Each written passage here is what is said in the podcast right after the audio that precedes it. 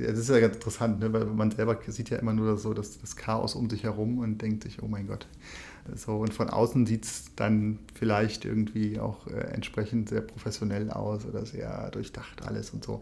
Ich finde, viele Dinge sind auch irgendwie ausprobieren und am Ende ist es dann Zufall, was, was gut funktioniert und was weniger gut funktioniert. Yay, wir starten wieder in eine neue Raketenstartwoche und in den Podcast startet ihr mit mir. Ich bin Madeleine, die Gründerin von Raketenstart und bei Raketenstart digitalisieren wir Rechtsberatung für Gründer, Startups und Selbstständige. Und wenn ihr euch fragt, wie wir das machen, dann ist das ganz einfach erklärt, denn wir bauen gerade eine Online-Plattform, auf der wir den kompletten Rechtsberatungsbedarf für Gründer, Startups und Selbstständige abdecken. Und das tun wir, indem wir in einem Stufensystem mit einer Mischung aus Hilfe zur Selbsthilfe und Vermittlung an professionelle Experten alle rechtlichen Themen für Gründer komplett aufbereiten und abdecken. Das bedeutet, in unserer bald launchenden Raketenstart Academy kannst du dir selbst die rechtlichen Basics beibringen, die du brauchst, um als Gründer vollständig rechtskonform auch durchzustarten. Und dann bauen wir verschiedene Legal Tech Tools, die du mit diesem Wissen selbst benutzen kannst, um dir Verträge zu generieren und zu prüfen. Und für die Einzelfragen, die dann übrig bleiben, haben wir die passenden Experten für dich, die dir weiterhelfen und dir diese Fragen beantworten können. Und weil wir natürlich ein Startup für Startups sind, sprechen wir natürlich auch mit anderen Gründern und genau dafür ist dieser Podcast da, denn hier sprechen wir mit anderen Unternehmern über ihre rechtlichen Themen, aber natürlich auch über ihre Vision und ihre mega geilen Produkte. Und diese Woche habe ich wieder ein tolles Startup da, nämlich den lieben Mario Konrad, einer der Mitgründer von Ryzen. Ryzen sitzt auch hier mit uns im belgischen Viertel um die Ecke. Das bedeutet sowohl von unserem Coworking Space in ein paar Minuten als auch von unserem neuen Office, in das wir bald ziehen. Wir sind also quasi unter Nachbarn, unter Gründernachbarn hier in Köln. Und ich wünsche euch deswegen auch ganz besonders viel Spaß beim Zuhören, denn wir sind uns tatsächlich für den Podcast das erste Mal in Persona so über den Weg gelaufen. Und das hat sofort hervorragend gepasst. Das hört ihr sicherlich auch. Es hat mir sehr, sehr viel Spaß gemacht. Und ja, viel Spaß mit der Story und den rechtlichen Themen von Ryzen und Mario Konrad. So, ich sitze jetzt hier mit dem Mario Konrad. Hallo. Hallo. Und Mario ist bei Ryzen einer der Mitgründer, richtig? Genau. Erzählt uns heute mal, was ihr so macht. Und ja, schön, dass du da bist und dir Zeit genommen hast. Freut Dank, mich sehr. Danke, dass ich da sein darf. Noch ein Gründer aus dem Kölner Gründerdümpel, sag ja. ich jetzt mal.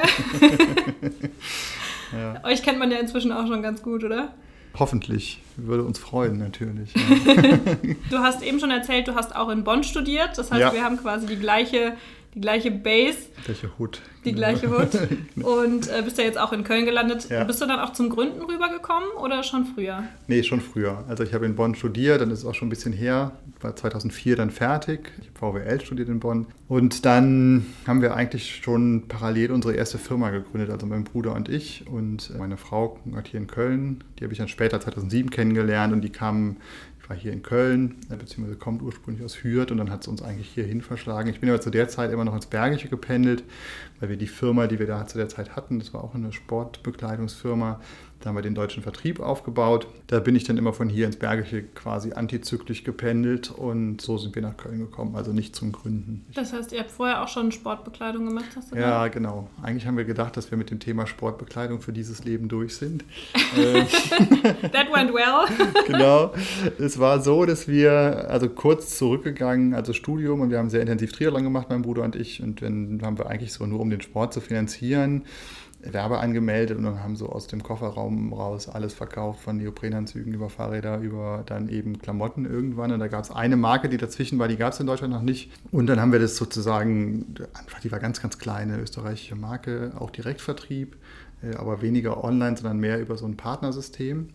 Und dann haben wir das eigentlich, dann suchte unser Verein Sachen und dann hat ein Freund bei der Telekom die Laufgruppe ausgestattet und dann ein anderer Freund bei der Bayer AG und so kamen wir dann, dann waren wir im Studium fertig und dann haben wir gesagt, okay, dann probieren wir das mal aus irgendwie und wollten nebenher den Sport noch sehr intensiv gerne weitermachen. Dann war aber irgendwann klar, okay, die Kurve im Sport flacht ab und die andere Kurve ne, beruflicher Natur, das hat dann irgendwie ein bisschen besser funktioniert. Und genau, so haben wir dann bis 2007 das eigentlich so als selbstständige Vertriebspartner gemacht und dann wurde es dann so groß eigentlich, dass man entschieden hat, gemeinsam mit dem Mutterhaus in Österreich, okay, das macht Sinn, hier eine Gemeinde, eine, eine, eine Vertriebsgesellschaft auszugründen und haben dann da schon mal so einmal alles mitgenommen von Logistik aufbauen bis den Markt bearbeiten und so weiter. Und dann war das irgendwann dann noch größer und dann hat man entschieden, okay, es macht Sinn, dass wir jetzt zusammen ein Zentrallager machen, ein europäisches. Das Projekt haben wir dann auch mit begleitet und unterstützt und im Zuge dessen hat es dann, glaube ich, so bei dem, bei dem Gründer oder im Unternehmen so ein bisschen das Gefühl, ja, dann können wir es auch gerade selber machen, alles und äh, haben quasi alle die beiden größten Ländergesellschaften, eben Deutschland und die Schweiz, zurückgekauft. Das war dann 2014, also sozusagen zehn Jahre nach Studiumsende. Und genau, das war so der erste Teil unserer Selbstständigkeit irgendwie. Und sind dann eigentlich von da aus weg, haben wir so kleinere Beteiligungen gemacht, in Berlin zum Beispiel, eine bei Brotliebling, die waren dann bei der Höhle der Löwen und das war alles ganz aufregend und spannend und so. Und dann ist Dr. Oetker eingestiegen und also total interessante und sowas ganz anderes mal gemacht und das war wirklich interessant. Und dann hat ein guter Freund von uns, ist von einer, von einer Werbeagentur gekommen, von DDB aus Düsseldorf und hat sich mit einem äh, Kollegen selbstständig gemacht, mit einer eigenen Agentur hier in Köln. Und die hatten halt so einen Markenblick eigentlich auf dieses Triathlon-Ausdauer- Umfeld. Und das war total interessant, weil die beide keine Triathleten waren und die haben eigentlich so eine, ich sag mal, so eine Lücke oder Nische entdeckt, die wir selber als Leute, die ewig in diesem Zirkel unterwegs waren, nicht gesehen haben. Ne? Und dann haben die halt gesagt, okay, es ist ja, es sieht irgendwie alles gleich aus. Nämlich entweder ist es total bunt oder es ist halt sehr, sehr funktionell, auch von der Kommunikation her sehr auf die beiden Aspekte irgendwie abgestellt. Aber es fehlt halt eine, eine reduzierte, designige, emotionale Marke. Und das war so der, Aufhänger, wo wir dann angefangen haben, darüber nachzudenken, okay, ja, stimmt. Und aber da wir das andere Thema, wir waren so diese Skinfit-Familie, so hieß die Marke, die wir da vorher vertrieben haben. Unsere Eltern haben uns immer unterstützt, waren immer mit auf den Rennen, waren mit den Trainingslagern mit uns und so. Und das war so, für uns war das von, von der Identität her gar nicht vorstellbar, eine andere Klamottenmarke zu machen, sozusagen. Und wollten auch auf keinen Fall so einen, ich sag mal, leicht beleidigten Abklatsch machen oder so, sondern haben halt gesagt, nee, okay, wenn, dann muss es halt was anderes sein. Und das war total interessant, dass dann halt eben Fabi, der Mitgründer und sein damaliger Agenturkollege, eigentlich so einen völlig anderen Blick drauf hatten und gesagt haben, naja, hier fehlt halt was, so, das ist, äh, da gibt es nur eine Lücke. Und dann haben wir da so die Marke entwickelt und dann kam so das Thema so Prototypen und äh, okay, es muss auch auf jeden Fall dann irgendwie von der Qualität her einen hohen Anspruch haben. Und deswegen waren mein Bruder und ich eigentlich ehrlicherweise noch relativ lange äh, relativ skeptisch, ob wir das wirklich machen sollten. Und dann waren aber die, die Prototypen wirklich super, die wir da irgendwie bekommen haben und haben uns dann irgendwann entschieden, das zu machen haben auf dem Weg sozusagen dann noch Frodo überzeugen können. Und das hat uns natürlich auch dann nochmal so ein bisschen den Rücken gestärkt, dass, er da, dass wir das zusammen gründen wollen und angehen wollen. Genau, so war eigentlich so die ganz kurz zusammengefasste Gründergeschichte dazu von uns. Das heißt, ihr seid jetzt zu dritt mit dem Background, du hast VWL gemacht? Genau, mein Bruder ist Sportmedizintechniker, also eigentlich Ingenieur. Der hat, der, und der kümmert sich bei uns intern um das ganze, ganze Produktthema eigentlich und äh, Testing und so weiter. Und Fabi ist halt Designer und der macht halt alle Design und äh, Branding und vor allen Dingen also Marke sozusagen. Das ist total angenehm. Also es ist manchmal ein bisschen anstrengend, weil wir alle so aus unterschiedlichen Bereichen kommen. Äh, das heißt, jeder zieht immer so in sein Feld so ein bisschen so, aber wir haben festgestellt, dass wir eigentlich dadurch so ein cooles Dreieck aufspannen irgendwie, wo wir uns nicht in der Mitte total irgendwie überschneiden und jetzt nur drei BWLer sind mit ein bisschen anderen Schwerpunkten oder so, sondern jeder, so Fabi will einfach immer das Optimum rausholen, was so das Design und dann irgendwie kommt die nächste Produktcharge, ah, da würde ich da gerne ein bisschen was ändern und, und, und Markus so ist halt so sehr aus der Funktionsecke irgendwie und will da immer das Beste rausholen. Das macht das in den Diskussionen manchmal ein bisschen anstrengend, so weil jeder in seine Richtung zieht, aber im Grunde, glaube ich, führt das am Ende immer zu, zu dann wirklich manchmal hart erkämpften, aber guten Kompromissen. Also es ist total toll und es ist also von der Stimmung her ist total toll. Ich glaube, bei Gründern ist es auch so, dass halt immer nicht alles nur blumig läuft. Ne? Nee, genau. Stimmt total. Ich finde, es ist ja eher eine, also so eine, es ist schon eine sehr herausfordernde Zeit. Ne? Und das ist auch was, wo ich jetzt rückblickend sagen würde, so das Gründen im Team und mit drei Leuten ist halt total super, weil irgendeiner hat auch immer einen guten Tag. Man unterschätzt das total, ne? weil man sehr, es ist ja so ein totales, eigentlich ist es so ein Mindgame irgendwie. Du musst halt drauf dran glauben die ganze Zeit und es passiert laufend irgendwas, was nicht. Dann kommen die Produkte, dann ist es ein bisschen anders von der keine Ahnung, vom Fitting her oder von den Logo-Platzierungen und so. Also es passieren laufend irgendwie Sachen, die dann irgendwie auch nicht so gut, gut sind, aber irgendeiner hat auch immer einen guten Tag. So. Und das haben wir gemerkt, okay, da, wir haben uns da schon immer gut äh, drauf geachtet, dass wir auch alles so die Stimmung grundsätzlich unter uns, also wir achten, wir geben viel Acht aufeinander, so dass man sagt, okay, nee, das kommt ist schon alles gut, äh, zwei Tage drüber schlafen und, und, irgendeiner hat wieder eine coole Nachricht bekommen von irgendwem und äh, ja. Ja, voll wichtig, dass man sich gegenseitig unterstützt, weil sonst läuft es wahrscheinlich auch nicht. Nee, genau, also total. Ich glaube, das ist so, wenn du dich da, also deswegen sind diese, ich sag mal in Anführungszeichen, Kämpfe tatsächlich auch sehr, sehr inhaltlicher Natur. Ne? Also als auf der persönlichen Ebene ist das total genial. Und das ist auch genial, also so Fabi, das ist der beste Freund meiner Frau. Die kennen sich seit die, seit Fabi Baby ist sozusagen. Und mein, ich und mein Bruder eben natürlicherweise auch. Sehr praktisch. Ja, genau. Und dadurch ist es so, manchmal kennt man sich extrem gut, was total anstrengend sein kann auch. Auf der anderen Seite hast du diese, wir, wir brauchen uns jetzt nicht künstlichen Vertrauen aufbauen. Wir haben irgendwie alle ein sehr ähnliches Wertekorsett. So, da muss man nichts irgendwie erklären, dass der eine in die eine Richtung rennen will. Und das macht halt unheimlich vieles auch sehr einfach und unkompliziert, weil man da einfach, weil es da so ein Selbstverständnis gibt. So, ne? Also da sind wir sehr dankbar, dass wir das so haben. Es schadet auf jeden Fall nicht, dass ihr auch alle Sportsmänner seid, wie man ja so nee, schön sagt im das Deutschen. Stimmt, ne? genau. Ja, ja, das ist, also genau betrifft uns drei, aber ist auch so als so fürs ganze Team. Das ist schon irgendwie ein krasser gemeinsamer Nenner, den wir da so haben. Ne? Das wäre so, jetzt klar, Corona hat uns da so ein bisschen den Strich durch die Rechnung gemacht, aber sonst eigentlich jeden Tag zusammen Sport irgendwie und äh, achten auch darauf, dass da so jeder irgendwie so zu seinem zu seiner Bewegung kommt. Und äh, ich meine, man kann genauso Besprechungen auch beim Laufen machen. Ne? Das, das ist, glaube ich, sogar oft nützlicher wie irgendwelche Meetingräume drei Stunden lang zu belegen. Das stellt mir ja. auf jeden Fall sehr gesund fürs Team auch vor. Dann habt ihr wahrscheinlich nicht so viele Gesundheitsissues, weil sich kaum jemand krank meldet. Höchstens wegen Muskelkater vielleicht. Ja, das war aber, äh, genau, interessanterweise, das war bei so in dem alten Büro eher das Problem, dass wir dann irgendwie irgendwann, also es haben sich immer alle noch, in, alle noch mit Husten und Schnupfen ins Büro gekommen, weil es eh lustig war und man gerne da ist, so, dass wir dann irgendwann gemerkt haben, okay, wir stecken uns im Winter irgendwie die ganze Zeit im Kreis an, so. das war jetzt, also das war in Corona viel besser, es war keiner krank irgendwie. Ähm, oder wenig, also sehr viel weniger als jetzt auch schon, so muss man sagen das wird sicherlich ein Learning sein. Gut, jetzt ist ja auch hoffen im neuen Büro. Wir sind jetzt in die alte Markthalle gezogen, hier am Brüsseler Platz, äh, Maastrichter Straße. Und das ist auch ein bisschen großräumiger und ich hoffe, dass wir da so oder so das Problem dann nicht mehr so haben. Kann man die Bakterien ein bisschen besser verteilen? Ja, hoffentlich. Wir hatten eben noch zum Thema Sportsmänner. Ihr habt ja auch, du hast es eben schon angesprochen, den Frodo, sagst ja. du immer noch mit drin. Ja. Vielleicht magst du dazu noch kurz erklären, wer denn der Frodo ist, für alle, die euch vielleicht auch noch nicht so kennen, weil ihr seid ja, ja. doch schon so ein bisschen in einem Nischenthema unterwegs. Ja, genau. Also Jan Frodeno, deutscher Olympiasieger 2008 in Peking geworden über die Kurzdistanz und hat danach dann auf die Langdistanz gewechselt. Das kennen die meisten vielleicht unter dem Begriff Ironman. Da gibt es diesen sehr ikonischen auf Hawaii und den hat er auch schon dreimal gewinnen können und ist so der Cristiano Ronaldo im, im Triathlon eigentlich.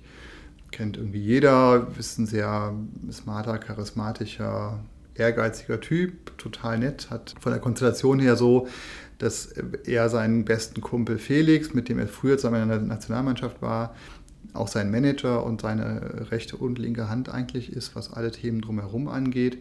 Und das ist eigentlich auch so interessant. Das ist ein total, die beiden haben eben eine ähnlich, ich sag mal, intensive Verbindung. Und wir haben es geschafft, glaube ich, diese beiden Kreise zu verbinden. So, das ist so sehr reibungslos, funktioniert das irgendwie. Und deswegen haben wir relativ wenig Reibungsverluste mit irgendwelchen Gesellschafterthemen, sondern können uns immer um die Sache kümmern und um Ideen kümmern und genau. Also das so zu Frodo, äh, super Typ. Äh, wir sind mega dankbar und happy, dass der dass der mit dabei ist mit Felix zusammen. Das hat sicherlich geholfen am Anfang auch, muss man sagen. Ja, zum Thema äh, Mitgesellschafter, das ist ja auch immer ein Thema, was viele Startups irgendwie schnell ansprechen mhm. bzw. schnell fokussieren. Ihr habt ja jetzt keine so richtigen großen Investoren mit drin, richtig? Genau, ja. Also wir haben uns damals entschieden, das sozusagen als ein bootstrapped Unternehmen aufzubauen. Da kamen so ein paar Dinge glücklich zusammen. Also zum einen das wir eben ähm, ein bisschen eigene Mittel hatten aus, dem, aus der Veräußerung der Firma davor. Dann war ein ursprünglicher Mitgründer aus der Schweiz, der hatte damals uns eine Agentur vermittelt, die, die, äh, die uns geholfen hat, die erste Kollektion aufzugleisen und dann eben Frodo und Felix. Und das ist, ja, das ist total super. Ich glaube, ich meine, wir, wir sind ja in so einem Umfeld unterwegs, wo es ganz stark um, auch um Brand und um Produkt und Identität geht am Ende des Tages. Und deswegen waren wir da von Anfang an sehr skeptisch, was so einen klassischen Venture Case angeht, weil da geht es halt einfach darum, dass du schnell wächst. Was völlig fein ist als Konstrukt für, für andere und so. Aber wir glauben eben sehr, dass es halt, dass wenn du eine, eine Marke mit Kern aufbauen möchtest, die dann auch das Potenzial hat, so eine, eine geliebte Marke zu werden irgendwann und nicht nur ein reines Marketingunternehmen, dann bist du irgendwie an dem Punkt, dass du, glaube ich, dann dich häufig um die falschen Themen kümmerst, so ein bisschen. Und wir haben uns immer sehr stark so auf, auf den Kern, das ist für uns Produkt, Marke und das ist das wirklich unser, unser Team konzentrierst, dass, dass das erstmal irgendwie möglichst rund läuft und dass du irgendwie, also auch aus eigenem Interesse, für uns ist es irgendwie wichtig, dass wir gerne ins Büro gehen und äh, das, was wir für uns selber irgendwie in Anspruch nehmen, dass wir gerne auch unsere Freiheit haben und Sport machen wollen das gilt natürlich auch für unser Team so. Ne? Und das ist, glaube ich, schwierig, wenn du in so einem Umfeld unterwegs bist, wo das einzige Ziel ist, mehr Geld zu machen. So, das ist als Ergebnis völlig fein und da, da wehren wir uns auch nicht gegen, aber das ist nicht unser Ziel. Und ja. das ist, glaube ich, der große Unterschied, wenn du jetzt einen Venture mit drin hast. So, ne? Und ich glaube, Brand braucht auch immer Zeit. Ne? Am Ende ist Brand positive Erfahrung. Das ist nicht irgendwie ein schönes Logo, sondern das ist irgendwie Identität und positive Erfahrungen von Kunden, die das, wieder, die das wieder weitertragen. Und das geht aber auch einfach in, aus unserer Meinung aus dem Team heraus schon los. So, ne? Das muss da schon mal irgendwie funktionieren und das darf, wenn du da als Arbeitgeber da irgendwie die Menschen schlecht behandelst, dann das überträgt sich unserer Meinung nach auch ganz stark irgendwie auf alles. Und deswegen haben wir da irgendwie so das so ein bisschen den den, den Ansatz, dass wir da sagen, dann ist es halt, wie es ist und wir wachsen ein bisschen langsamer und äh, haben dafür irgendwie, können es so, so gestalten, wie es für uns passt und wie wir es gerne hätten. Zum Thema langsamer wachsen, ich würde jetzt sagen, wir gehen noch mal kurz zu eurem Produkt. Ihr habt ja dann doch mit Sportklamotten, weil wir auch viel über Brand geredet mhm. haben, euch dann natürlich einen Markt ausgesucht, der ja auch von zum Thema Brand schon richtig stark besetzt ist mhm. eigentlich. Ne? Ist ja gar nicht so einfach, sich wahrscheinlich dann zu positionieren ja. neben so Riesen wie, ich nenne es jetzt mal Nike oder ja. Adidas. Das sind ja auch so Sachen, die viel mit Branding spielen. Ja. Was macht ihr da gezielt anders und was hat euch dann da so ein bisschen zu bewogen, zu sagen, hey, wir können das aber in dieser Nische? Ja, es sind im Grunde zwei bzw. drei Sachen, die wir anders machen. Das erste ist erstmal, wir sind in der Nische gestartet, aber mit einem relativ breiten Produktportfolio. Das war also sicherlich auch eine große Herausforderung am Anfang, weil du halt super viele äh, Supplier schon hast. Du hast, es ist halt recht komplex, irgendwie immer die richtige, es ist eh schon komplex, die richtige Ware zum richtigen Zeitpunkt am richtigen Ort zu haben. Das dann noch über möglichst viele Produkte weil eben wir es auf keinen Fall wollten, dass wir, es gibt viele Marken, die im Triathlon starten, weil der Markt sehr homogen ist. Jeder kennt dann den Jan Frodeno und es gibt drei, vier Hotels, wo alle hinfahren in Trainingslager und ein paar Rennen, die jeder macht und äh, ein, zwei Medien, die äh, alles begleiten. Das heißt, es ist sehr, du kannst es sehr gut sozusagen adressieren, diesen Markt. Das ist nicht so zerklüftet wie jetzt Laufen beispielsweise, wo du ich sag mal, vom Business Runner, der zweimal die Woche in der Firma eine halbe Stunde mittags irgendwie Sport macht, bis zum ambitionierten Marathoni, die haben keine Schnittmenge, außer dass die beide mal Laufschuhe anziehen, ne? aber die haben keine Zeitschrift, die die gemeinsam lesen oder so. Ne? Mhm. Das heißt, der Markt als solches ist halt sehr interessant, um zu starten. On-Shoes beispielsweise ist halt auch im Triathlon gestartet. Es gibt schon einige Marken, die so da starten, weil du hast ja erst so einen Kern, kannst das Produkt testen und lernst irgendwie auch viel. Und das Interessante beim Triathlon ist, du hast wir alle drei großen Ausdauersportarten sozusagen verbunden.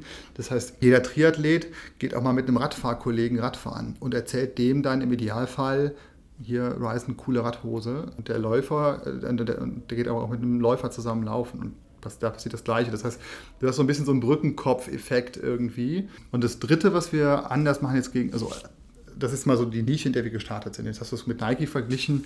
Das ist natürlich noch ein, ein, ganz schöner Schritt bis dahin. Aber was wir halt anders machen, wie jetzt Nike beispielsweise, die haben ja eine klassische Handelsstruktur.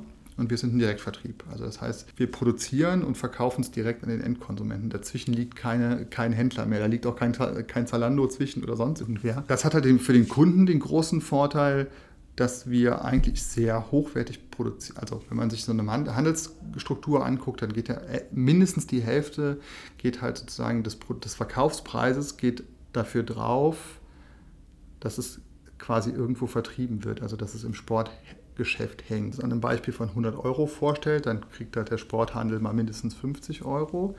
Wenn du dann zum Teil hast du sogar noch eine Distribution dazwischen, Handelsvertreter und so weiter und dann hat er unten drunter, muss, muss es ja auch noch produziert werden. Das heißt, man sieht, es ist total relevant, dass das irgendwie möglichst günstig produziert wird. Und wir sagen halt, ja, das ist halt für uns nicht so sehr relevant, wie günstig es produziert wird, weil ob das Produkt am Ende, das kann dann gerne den Reißverschluss für 2 Euro mehr haben oder überhaupt drei Reißverschlüsse haben, weil jeder Reißverschluss Geld kostet. Und wir können es halt fair in Europa produzieren. Wir können es dem Endkunden das gleiche Produkt, was in der Produktion mal mindestens das Doppelte oder zweieinhalbfache kostet, für, für weniger anbieten und haben immer noch ein, ein, ein vernünftiges Geschäftsmodell sozusagen. Und das ist das, wo man jetzt mal schauen muss, wie sich die, wie die Welt sozusagen auch jetzt post-Corona entwickelt. Ich habe neulich, der Tarek Müller hat in irgendeinem Podcast erzählt, dass in den USA der Anteil Online-Umsatz in den letzten zehn Jahren auf 16 Prozent gestiegen ist, von 6 auf 16 und jetzt in der Corona-Zeit, glaube ich, nochmal von 16 auf 27. Also schlag mich jetzt plus minus 1 Prozent, aber so diese, die Dimensionen sind halt da ist gerade irgendwie das Jahr 2030 so ein bisschen vorweggenommen worden. Und das ist natürlich, insofern spielt uns das so ein bisschen in die Karten, weil die, die Menschen halt sehr viel mehr direkt kaufen. Und dann ist es halt super, wenn du halt ein fair produziertes, sehr hochwertiges Produkt anbieten kannst. Und alle Handelsmarken haben halt immer das Produkt, dass sie sozusagen ja die beiden Kanäle irgendwie vereinen, vereinen müssen. Das heißt, sie haben einmal ihre eigene Webseite, das können sie aber nicht so richtig drauf Gas geben, weil sie damit ihrer Handelsstruktur schaden, also sprich ihren Sportgeschäften, die, ihren, die ja bei ihnen einkaufen. Ähm, das heißt, das ist für die immer so ein sehr zweischneidiges Schwert. Für uns ist es halt ein ganz klarer Fokus, dass wir sagen, wir können uns nur auf den Endkunden konzentrieren und haben nicht zwei Arten von Kunden, nämlich den den Sporthandel auf der einen Seite mit seinen Anforderungen und vor allen Dingen Preisvorstellungen, auf der anderen Seite den Endkunden. Und das ist sozusagen, ich, wenn man jetzt so sehr perspektivisch guckt, nochmal um den Vergleich, weil du es mit Nike aufgemacht hast, wäre das was, wo man sich mittelfristig abheben kann. Also wie wir jetzt schon tun, aber es ist für, gemessen an Nike noch nicht relevant, einfach, muss man sagen. Noch. genau. Ja. Wie ist denn das, wenn man jetzt zum Beispiel im Bereich Online-Shop äh, wenn ihr euch da platzieren würdet, würde man dann weniger zahlen als im klassischen Einzelhandel, was man dann abgeben muss vom Verkaufspreis her? Gibt es da Unterschiede? Das ist eine gute Frage. Ich kenne mich überhaupt gar nicht so wahnsinnig gut aus mit, dem, mit diesen klassischen Handelsgeschäftsmodellen, weil wir, also Skinfit war eben auch schon ein Direktvertrieb. Ich weiß nicht genau, wie da die Pricings und dann haben die ja immer irgendwelche Werbekostenzuschüsse und das wird mm. ja alles immer und es hängt dann auch davon ab, hast du irgendwie Rücknahmegarantien, wenn du es nicht verkaufen kannst. Das ist also relativ äh, verwurstelt, verwurstelt ja. komplex. Ich kann das gar nicht so, aber so über den dicken Daumen ist es halt mindestens immer ein, ein Zweieraufschlag, den der Handel bekommt. Und das bekommt meines Wissens auch ein großer Online-Händler. Ähm, also von dem her ist das, glaube ich, da kein großer Unterschied. Müsste man ja als Kunde sonst auch eigentlich merken, wenn es da elementare Unterschiede gäbe, müsste ihr online eigentlich alles günstiger kriegen. Ne? Ja, ja, genau, das ist ja, genau, das ist natürlich immer auch die, das, das, große Thema, was die Handelsmarken haben. Ne? Das ist dann kartellrechtlich, glaube ich, auch nicht alles so wahnsinnig unproblematisch, äh, wenn du da Preisvorgaben machst und so weiter. Und klar, wenn du dann natürlich eine große Distribution hast, die entsprechend skali äh, schon skaliert ist und dann irgendwie Dinge mit Rabatt anbietet und glaube ich, alles nicht so unkompliziert in dieser Handelswelt sozusagen. Ja, voll. Ja. Kommen wir nochmal zu eurer Strategie. Das heißt, mhm. wenn man quasi die klassische Handelsroute, sage ich mal, umgeht, dann ist natürlich das, was absolut zählt, das Branding. Und das ist ja auch das, wo du sagtest, das ist so das, wo ihr sehr, sehr viel Energie reinsteckt. Und Produkt. Und Produkt ja. natürlich. Mhm. Aber das Produkt kann ja so gut sein, wie es will. Wenn es dann keiner kennt und direkt nach euch suchen ja. würde, würden sie ja dann bei euch gar nicht landen. Oder? Genau, ja. Also du hast, glaube ich, so zwei Effekte. Ne? Wie, wie, wie kommen Leute zu uns? Das ist einmal, klar, klassisch irgendwie Branding und Marketing-Themen, da spielt sicherlich Frodo eine große Rolle auch. Der hat eine entsprechende Sichtbarkeit. Wir haben so ein ganz klein bisschen PR-Sachen auch. Das ist kürzlich der Kölner Stadtanzeiger berichtet und im WDR waren wir mal und so. Das sind natürlich irgendwie auch Themen. Und dann hast du auf der anderen Seite aber so dieses, dieses Mund-zu-Mund-Propaganda, was natürlich am Ende ein total starker Kanal ist. Das merken wir auch und, und halt Wiederkäufer, ne? dass du halt, wenn du eine hohe Produktqualität anbietest, die Leute zufriedenstellst, dass die dann eben auch sehr gerne wieder bei dir kaufen. Und ich meine, das sind Sportsachen, die verschleißen jetzt glücklicherweise eben nicht in zwei Monaten, aber da wir eben ein sehr breites Portfolio haben. Ich sag mal, wenn du eine gute Erfahrung mit unserer Radhose gemacht hast oder mit unseren Laufsocken, dann kaufst du dir vielleicht halt irgendwann auch das Laufshirt oder die Windjacke oder den Hoodie für auf dem Sofa. So. Mhm. Genau. Ja, ja, ergibt voll Sinn. Das ist du so, ja, deswegen läuft es wahrscheinlich auch so gut bei euch. Wahrscheinlich einer der Gründe. Dann gibt es noch ein anderes Thema, denn äh, auch wenn es sehr, sehr gut bei euch läuft und ich habe in den letzten Wochen tatsächlich viel auch über euch gelesen, auch so umsatztechnisch scheint es ja bei euch natürlich auch gut zu laufen. Trotzdem gibt es natürlich immer so Themen, die dann vielleicht doch nicht immer ganz so easy sind. Und mhm. wir haben auch eben im Vorgespräch schon mal so ein bisschen drüber gesprochen, dass natürlich ihr auch rechtliche Themen habt, die vielleicht von Anfang an nicht so ganz ja, das sagen eigentlich die meisten Gründer so ganz klar waren oder mhm. die man nicht so ganz auf dem Schirm hatte. Vor allen Dingen, weil du ja jetzt, du bist ja eigentlich, kann man schon Seriengründer sagen nach dem zweiten Mal? Ich weiß nicht, ab wann die Definition Seriengründer einschlägig ist, aber. Ich bin mir immer nicht sicher, ob wenn man bei LinkedIn Seriengründer steht, ob das ein gutes oder ein schlechtes Zeichen ist. ja, man weiß nie, ob derjenige viele gute Sachen genau, gegründet hat ja, oder so klassischer ja. Kettenscheiterer ist. So, ne? Aber nein, Scheitern soll ja auch in Deutschland in der Kultur mehr anerkannt werden, finde ich. also gerade als Gründer finde ich das eigentlich fein. Ist ja gut, wenn die Leute sich trauen. Auf jeden Fall. Also genau, man lernt, ich glaube, man lernt jedes Mal irgendwie was. Also wir hatten das Glück, dass wir jetzt auch bei, bei verschiedenen anderen Gründungen eben dann zum Teil mit dabei sein durften. Oder man, also hatten wir ja eben auch kurz, man hilft sich auch gerne ja so in der Startup-Szene, deswegen kriegt man schon auch viel mit, so gerade am Anfang. Ja, total. Ja. Ja, und deswegen zum Thema äh, Seriengründer dann. Hm. Wir hatten eben zum Beispiel uns kurz unterhalten über diese klassische Holding-Struktur, die mhm. man ja dann als Gründer, zumindest wenn man perspektivisch überlegt, ob das jetzt entweder die einzige Gründung bleibt oder halt auch, ob man Investoren mit reinnimmt, wie man das so macht. Magst du da mal so ein bisschen aus eurem oder aus deinem Nähkästchen erzählen? Ja, also ich kann äh, zumindest aus der Erfahrung berichten, dass als wir dann damals die Anteile der, äh, der vorigen Firma verkauft haben, das war in dem Fall ja nicht freiwillig sozusagen, also es war dann eben eine Entscheidung, die strategisch im, im Mutterhaus gefallen ist. Das heißt, wir hatten da auch keine große Wahl- und Gestaltungsraum und da haben wir die Anteile eben privat gehalten. Und dann werden die auch ganz normal mit deinen privaten Einkünften versteuert. Ich glaube, das nennt sich dann Halbeinkünfteverfahren, weil dann irgendwas noch gegengerechnet wird. Aber im Prinzip wird es halt versteuert. Wenn du eine Holdingstruktur hast, ist es so, dass die, dass die Erträge auf der, äh, wenn du dann eben die Anteile verkaufst, äh, in dem Beispiel hätten wir eine gehabt, dann wäre der Erlös eben in diese, das kann dann eine einfache Kapitalgesellschaft, also auch eine UG sein, sprich der Aufwand ist da nicht wahnsinnig groß. Dann fließt es entsprechend dort rein und werden nur 5% mit, äh, ich glaube, dann 25% äh, versteuert, also nahezu nichts. Und du hast dann einfach sozusagen die Möglichkeit, mit mehr wieder neue Themen irgendwie zu begleiten oder anzugehen. Ne? Also das wäre, und das ist immer was, glaube ich, was man so anfangs überhaupt nicht auf dem Schirm hat. Wir planen auch überhaupt nicht, das zu verkaufen, aber es, es eröffnet einem einfach viele Optionen hinten raus, glaube ich. Und du bist halt in der Gründung immer mit so vielen Themen beschäftigt und da ist natürlich die Frage, mir hat mal ein, ein Gründer aus Berlin gesagt, naja, im Start, ein sehr erfolgreicher Gründer gesagt, äh, im Startup brennen immer, immer zwölf Feuer und du hast halt nur Kapazitäten für zwei und du musst dich halt entscheiden, um welche du dich kümmerst. Und das ist halt was, der, der, der, der ich sag mal, der, der Steuerberater sagt dann immer, wenn das auf dieses Holding-Thema oder oft auf dieses Holding-Thema kommt, naja, wenn es auf die private Ebene kommt, ist es das Gleiche. Das heißt, das lohnt nicht, das jetzt irgendwie einzuziehen, weil eben die Vorstellung ist, okay, du würdest es ja eh privat halten wollen hinterher. Und da ist es aber so, dass ich da nur sagen kann, ja, man denkt da am Anfang eben nicht dran und es ist eigentlich ein relativ unkompliziertes Konstrukt, dass man einfach eine UG gründet und die UG hält dann eben die Anteile an der drunter gegründeten GmbH oder das kann auch wieder eine UG sein, soweit ich weiß. Du hast einfach hinten raus sehr viel mehr Optionen. Du hast ein bisschen Verwaltungsaufwand, weil natürlich musst du dann da einen Jahresabschluss machen und so weiter.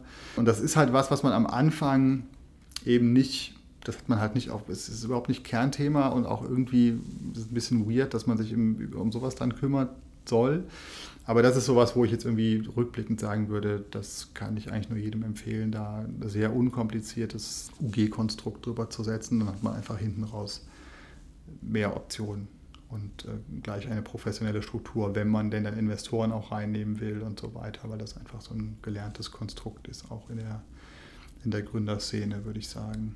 Ihr seid ja. jetzt auch, oder du bist ja auch an anderen Gesellschaften dann noch mitbeteiligt, mhm, ne? Genau. Zusammen. Dafür ist es wahrscheinlich dann auch einfacher. Genau, das ist dann halt eben sehr unkompliziert, ne? dass man dann eben, und das ist halt, Ja, man hat das, ich erinnere, dass man hat das in dieser Gründungszeit halt null auf dem Schirm, weil, weil man so auf dieses Thema, auf dieses eine Thema fokussiert ist, total zu Recht irgendwie. Ne? Und, aber deswegen kann ich da nur äh, empfehlen, dass irgendwie, das ist nicht wahnsinnig kompliziert und dann da eher drauf zu bestehen beim Steuerberater, auch wenn der eine was anderes empfiehlt, weil hinterher die Anteile einbringen geht, man kann dann so einen Anteilstausch machen, dann fällt dieser steuerliche Vorteil, erstmal ist, glaube ich, eine sieben Jahre Sperrfrist und die fällt dann jedes Jahr, aber das schmilzt das um ein Siebtel ab, glaube ich bin kein Steuerfachanwalt, so, aber das äh, meine ich so, äh, so mitbekommen zu haben. Und dann ist es halt ein sehr komplizierter Weg in dem Moment, wenn es dann möglicherweise erfolgreich wird oder so. Ne? Und, aber es ist genau das, was du sagst. Ne? Du hast dann eben, du dann mal irgendwie ein bisschen Kapital übrig hast, dann kannst du das eben dann wiederum auch über deine, die Beteiligung über diese UG oder Holdinggesellschaft eben machen. Und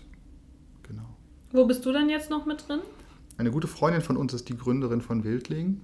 Genau, das, da haben wir damals irgendwie anfangs geholfen und hatten das große Glück, da jetzt dabei sein zu dürfen, direkt relativ von, von Beginn. Annas Papa, der war Vertrauenslehrer bei uns an der Schule und ich war Klassensprecher und SV und tralala.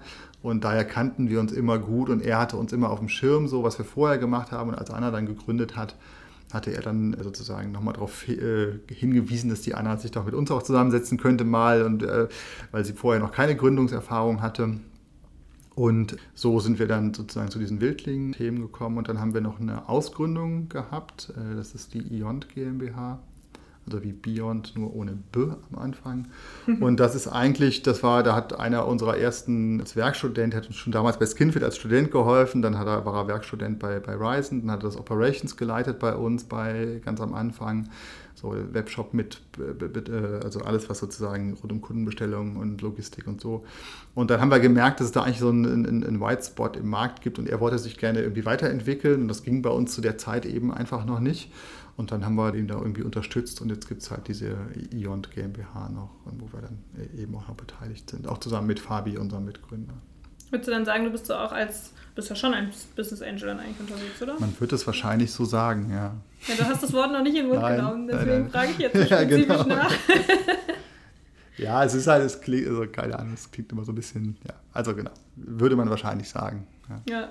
Business Angel sichern ja auch immer äh, Liquidität für andere Unternehmen. Jetzt ist das natürlich für euer Unternehmen auch gar nicht so irrelevant, gerade weil ihr natürlich dann, wenn ihr hochwertige und auch nicht gerade im Niedrigpreisbereich gelegene Produkte produziert, müsst ihr natürlich auch immer vorfinanzieren, sobald ihr wieder was Neues auf den Markt bringt. Ja, genau.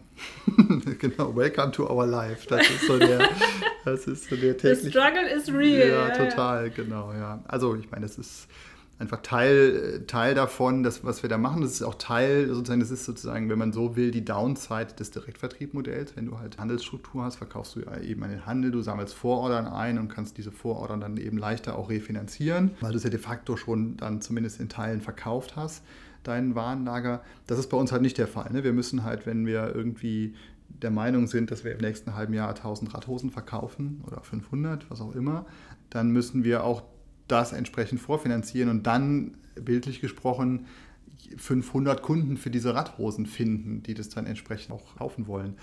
Und da wir eben bislang nicht jetzt irgendwie mit großen Investorengeldern ausgestattet waren, haben wir das immer sehr, sehr kleinteilig und eigentlich immer Mindestmengen und immer das Risiko reduziert, wo es nur ging und lagen insofern häufig falsch, als dass wir eigentlich immer zu wenig bestellt haben. Luxusproblem. Ja, genau. Ja, genau. Einerseits Luxusproblem, andererseits ist es natürlich auch so, ich, wir sind uns immer nicht so ganz sicher, so ist es der Brand zuträglich, weil so eine Art, ich sag mal, so eine Nachfragesog entsteht. Oder bist du auch irgendwie, dass die, dass die Kunden sich dann so ein bisschen ärgern darüber, dass sie es dann eben nicht äh, bekommen, was sie gerne hätten. Aber ja, das, und das liegt auch vor allen Dingen daran, dass wir eben so ein sehr breites Produktportfolio haben haben und dann eben ein sehr zerklüftetes Supply Chain auch haben dadurch, dass du jetzt nicht mit einem Lieferanten sagst, ja komm, das, äh, lass uns das hier gemeinsam angehen und Zahlungskonditionen und wir machen, haben großes Volumen bei dir, sondern es ist eben sehr verteilt, sehr kleinteilig und äh, dann hast du auch so von ganz kleinen Factories in Portugal bis sehr professionellen Italienern oder auch in Portugal eine sehr professionelle große Factory, wo du dann auch immer unterschiedliche Zahlungs Bedingungen hast. Und das heißt, jeder, der eine hat ein bisschen Anzahlung, der andere hat ein 30-Tage-Zahlungsziel, der nächste hat irgendwie bei Auslieferung. Das heißt, das zu managen irgendwie, da sind wir jetzt gerade dabei, das so ein bisschen mehr zu streamlinen und versuchen da den Cash-Cycle sozusagen zu verkürzen, weil das eigentlich immer das, eigentlich ist das unser Wachstumshemmnis sozusagen im mhm. Moment, die Liquidität. Da wäre ja eigentlich, wenn ich jetzt so äh, spontan darüber nachdenke, das klassische Thema, was ja auch viele machen. Ich glaube, Warm hier aus Köln haben das am Anfang auch gemacht, ist mhm. ja eigentlich Crowdfunding, oder? Mhm. Genau, ja, man, also so ein klassisches Crowdfunding jetzt über so eine Crowdfunding-Plattform, äh, übrigens die, die Anna damals hat Wildling über eine Crowdfunding Plattform überhaupt ans Laufen bekommen. Also die erste Charge hat sie über Crowdfunding gemacht. Also mhm. Ich glaube, das kann ein total äh, interessantes, äh, interessanter Weg in den Markt sein, weil ja das, das war dann sozusagen der erste Kern auch schon an echten Fans, die sie da hatte. Und um die hat sie das dann rum haben sie das dann rum aufbauen können. Ne? Bei uns ist es, wir sind ja schon einen Schritt weiter uns in der Markt und auch jetzt in dieser Nische etabliert, dass wir jetzt nicht irgendwie sagen könnten, okay, wir haben eine Idee für ein Produkt und würden das jetzt auf einer, wie heißen die dann, Kickstarter und Seedcamp und so weiter, äh, crowdfunden lassen. Was wir aber machen könnten, wäre sozusagen so ein Crowdfunding-Light in unserer eigenen Community. Wir könnten natürlich hingehen und da sind wir gerade so ein bisschen dran, weil wir uns da rechtlich noch nicht so ganz sicher sind, wie das dann funktionieren würde man könnte natürlich hingehen und sagen, okay, in drei Monaten wird die Radhose oder das T-Shirt geliefert, wir produzieren das für dich, du kannst es jetzt bestellen und Lieferung in, ist in drei Monaten oder in zwei, je nachdem, was man dann. Und dann hätte man natürlich schon mal so einen Teil der Liquidität, zumindest könnte man eben entsprechend, also es wäre für die Vorfinanzierung der Produktion halt dann leichter, gerade eben mit den vielen Suppliern da sind wir jetzt gerade so ein bisschen dran, ob wir da eine Chance haben, das äh, sinnvoll abzubilden, auch ob das unser Klientel und, unsere Kunden das wirklich wollen. Also wartest du drei Monate auf eine, auf eine Radhose oder willst du die halt jetzt haben? Und wenn du sie jetzt nicht haben kannst, weil du jetzt gerade Radfahren willst, kaufst du dir halt eine andere von einem Mitbewerber oder so. Ne? Das sind wir gerade so ein bisschen am Diskutieren, aber es wäre auf jeden Fall eine Möglichkeit. Da gibt es, glaube ich, schon Beispiele, die das irgendwie sehr gut auch machen. Hm.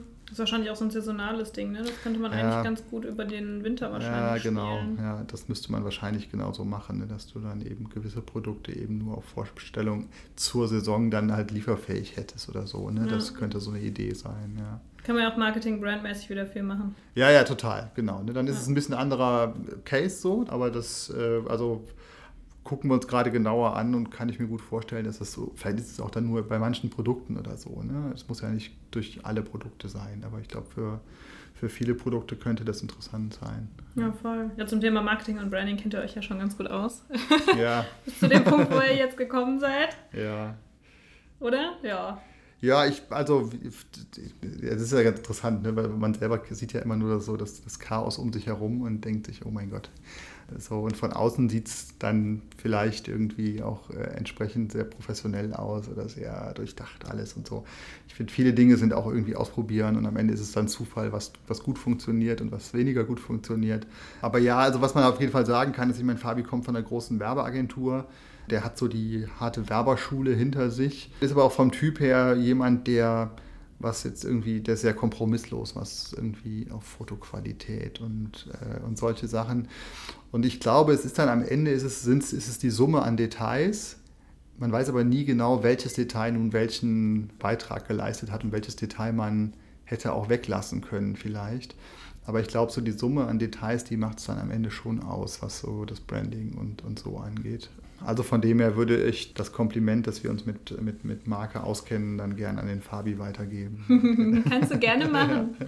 Zum Thema Marke, das finde ja. ich auch immer noch ein spannendes Thema. Ihr habt natürlich auch eine Marke angemeldet. Mhm. Und auch da gab es ja vielleicht noch eine kleine Besonderheit, die ihr dann nachgezogen habt weil natürlich auch Marken und Markenanmeldungen und so ja eigentlich nicht so das Thema sind, äh, womit man sich jetzt vielleicht als erstes auch ja, beschäftigt, genau. beziehungsweise wo man am tiefsten drin hängt. Inzwischen habt ihr eine Wortbildmarke und eine Wortmarke, ne? Ja. Aber das war nicht immer so. Magst du davon mal erzählen? Genau, das war einfach eine der, also im, im Rahmen des, äh, wenn man dann losrennt und stellt fest, okay, also in unserem Fall war es dann zum Beispiel so, die ersten Prototypen hatten immer die Wortbildmarke, sprich Icon und drunter stand Ryzen als Print quasi an einem Ort und wir haben dann im Prozess gelernt, dass wir das eigentlich auch trennen wollen und ganz oft auch gar nicht das Icon verwenden, sondern nur den Schriftzug. Und äh, dann macht es natürlich Sinn, dass man auch nur den Schriftzug losgelöst sozusagen eintragen lässt, äh, weil das dann eben auch ein schützenswertes Gut ist sozusagen. Und das Gute ist, wenn du beides getrennt eingetragen hast, kannst du es ja durchaus zusammen nutzen, dann ist halt beides geschützt. Wenn du aber es zusammen eingetragen hast und es getrennt nutzt, ist eben im schlimmsten Fall nicht beides, also beides nicht geschützt sozusagen. Und das war dann eben der Grund, warum wir dann da nochmal gesagt haben, okay, da, äh, auch wenn das dann, das sind halt immer so Sachen, die tun halt so furchtbar weh am Anfang, weil du halt so wahnsinnig wenig Puffer und Spielraum ja hast und, und dann dir jeden Euro rumdrehst und dir überlegst, ob du jetzt die Kulis kaufst oder die Kartonagen und so weiter und dann kommt halt irgendwie so ein Thema und dann schluck 2000 äh, Euro, zack, weg nochmal für die Wortmarke oder so und dann ist es immer noch nur in Europa angemeldet und dann ja, müsste man nicht auch äh, USA und so. Also das sind halt so Themen, die bringen dich dann in dem Moment überhaupt nicht weiter aber sie nicht zu machen, ist halt leider auch keine Option. So, ne? Musst immer ja. perspektivisch planen, ja. ja. Vor allen Dingen, wenn dann irgendwer anders das halt anmeldet. Ja, ne? total. Ne? Gerade bei Wortmarken, wenn es halt so coole Konstruktionen sind, die irgendwie neu sind. Ja, also wir haben das, wir haben ein echtes Problem mit China tatsächlich, weil wir da einen Teil, ich, jetzt bin ich gerade unsicher, ich glaube entweder das Icon oder die Wortmarke, eins von beiden kriegen wir da nicht eingetragen, weil das schon jemand gemacht hat.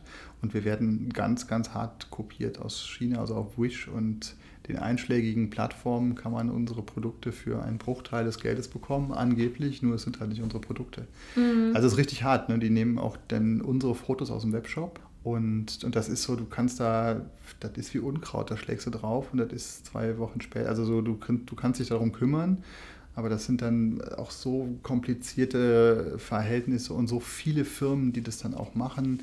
Dann kommt halt die nächste Firma, die es halt wieder macht irgendwie. Also das ist schon richtig, richtig hart und eben in China, da waren wir zu, zu langsam in Anführungszeichen. Also ich glaube, das Icon ist nicht geschützt in, in, in China. Es hat sich halt eine der Factories quasi unter den Nagel gerissen und nutzt das jetzt dann entsprechend auch. Ist ja richtig bitter, ne? Ja. Vor allen Dingen, was kostet das, sowas international zu schützen? Das ist ja wahrscheinlich Geld, was man am Anfang so gar nicht hat. Ne? Voll. Also, wir haben, also das lief zum Glück dann so laufend mit, aber wir haben, glaube ich, jetzt mittlerweile 35.000 oder 40.000 Euro nur für internationale Marken ausgegeben. Marken ausgegeben. Und das ist ja wirklich was, wo du das bringt dich halt null vorwärts. Ne? Wenn, wenn ich das in, hätte in Radhosen stecken können, das hätte uns weiter vor, nach vorne gebracht. Aber ja, mein Gott, so ist es halt. Ne? Das ist, da will, will, ich gar nicht rumjammern, aber das ist halt schon ein Thema, wenn man da irgendwie ambitioniert auch unterwegs ist, zu sagen, okay, wir sind jetzt hier, wir wollen nicht nur Nische bleiben, sondern das Ziel ist durchaus eine, eine relevante Sportmarke zu, aufzubauen, dann gehört das einfach dazu. So ja, da steckt ja auch viel drin. Ne? Ja, also, total. Ja. Wir machen jetzt nächste Woche noch eine Legal-Folge zum Thema Marken, ja. wo wir so ein bisschen erklären, warum meldet man die überhaupt an, mhm. was verbindet man damit und ja. wozu gibt es die. Und gerade bei euch, finde ich, ist es so ein klassisches Thema, da steckt so viel Liebe und Persönlichkeit in der Marke drin. Und das ist ja eigentlich das, was man mit dem Schutz bewirkt, dass diese Qualitätsmerkmale, die man mit euch verbindet, halt an euch gekoppelt werden und das nicht jemand abzieht, weil das baut man sich über Jahre mega mhm. mühsam auf. Total. Mit Marketing, mit allem, was man da reinsteckt an Herzblut. Und das kann man natürlich, wenn jemand dann liest Ryzen, dann denkt er direkt, ach ja, hochwertig ja. und so. Das ist ja für euch auch ein richtiger Image-Schaden dann mit Page. Genau, das ist, also das ist das eine. Und was, was, was wir auch noch echt ätzend finden, ist, dass es halt, da wird dann halt ein Triathlon-Suit von uns, ich habe jetzt den aktuellen Preis, ich, keine Ahnung, irgendwie, ich glaube, für, für wirklich 10% des, unseres Preises angeboten. Und das erzeugt natürlich den Eindruck, als dass man unseren, also die Logik der Kunden ist, naja, und die werden ja auch noch was dran verdienen, also das kostet hier irgendwie, kostet der Triathlon Suit in der Produktion, kostet halt irgendwie 910 Euro oder, oder 12. Mhm. Aber die, die Wahrheit ist, das kostet uns, also weil wir eben in Europa produzieren, das ist ein Portugal-Produkt, wir haben sehr hochwertige Stoffe, wir nutzen die teuersten Polster, wir haben geklebte Nähte. Das kostet einfach das 10, 12, 13-fache von dem, was man dann irgendwie impliziert, was es möglicherweise nur kosten würde. Und das ist halt neben diesem Aspekt, das ist natürlich irgendwie, was du gerade angesprochen hast, ist das halt nochmal so ein Aspekt, dass das halt super ärgerlich ist, ne? dass das den Kunden irgendwie vortäuscht, dass wir da irgendwie eine, eine, Billigware hätten, die man auch direkt in China kaufen kann, wenn man es über, über Wish oder wie diese Plattform mhm. Alibaba, AliExpress kauft. Und das ist, wir haben jetzt mittlerweile glücklicherweise ist es so, dass wir jetzt äh, zum Teil die Kunden uns das dann, wenn sie drauf reingefallen sind, in Anführungszeichen, uns dann häufig schicken und wir sagen, also wir bieten den Kunden dann einen Austausch an. Die können uns das schicken, dass es halt aus dem, vom Markt kommt und dann bekommen sie von uns in der Höhe halt einen Gutscheincode äh, sozusagen für das richtige Produkt. Dass man das, das ist aber cool. Ja, genau, das machen wir jetzt viel, also viel. Es kommt dann irgendwie, sag mal, gefühlt würde ich sagen, ein bis zweimal im Monat vor, aber es kommt halt echt vor und ja. Das, das ist schon eigentlich viel, oder? Was ja, es ist halt da? wirklich, ja, ja, es ist halt echt viel. Also Wie geht ihr darüber hinaus dagegen vor? Habt ihr da irgendwie ja, euch kann, Rat eingeholt? Ja, oder? genau. Du kannst halt bei diesen Plattformen, wenn du Markenschutz hast, und das haben wir jetzt zum Glück eben in China dann, wie gesagt, ich, ich glaube eben für den, das Icon nicht, aber für den, für den Schriftzug haben wir es. Und du kannst natürlich gegen die Bildrechte vorgehen. Aber du musst es halt laufend tun. Ja. So, also das ist wirklich so, das ist wie Unkraut, dass du so Klassischer Legal Tech Case. Ja, total. Gibt es auch in der Tat, ist es ein, ist es ein äh, haben wir schon mehrfach Angebote bekommen, die genau das automatisieren. Du kannst dann deine Markenrechte hinterlegen mhm. und die machen genau das sozusagen, prüfen das laufend und, und, und schlagen dann sofort drauf, sobald es aufpoppt, mhm. damit der Aufwand für, den, für die Gegenseite zu hoch wird irgendwann ja. und dass, dass es sich darüber totläuft. So. Aber du musst da einfach Aufwand reinstecken für was, wo du denkst, du hast ja gar nichts falsch gemacht. Das mhm. ist halt mhm. echt ätzend einfach. So, das ist, äh, ja. Ja, voll. Ja, dann. draufhauen. Immer wieder draufhauen, nicht kleinkriegen lassen, aber ja. da mache ich mir bei euch ehrlich gesagt auch gar keine Sorgen. Das ist nett, danke. Und äh, da muss man die eigene Marke mit dem Schwert ein bisschen verteidigen. Ja, muss man halt scheinbar, ne? Leider, ja. ja.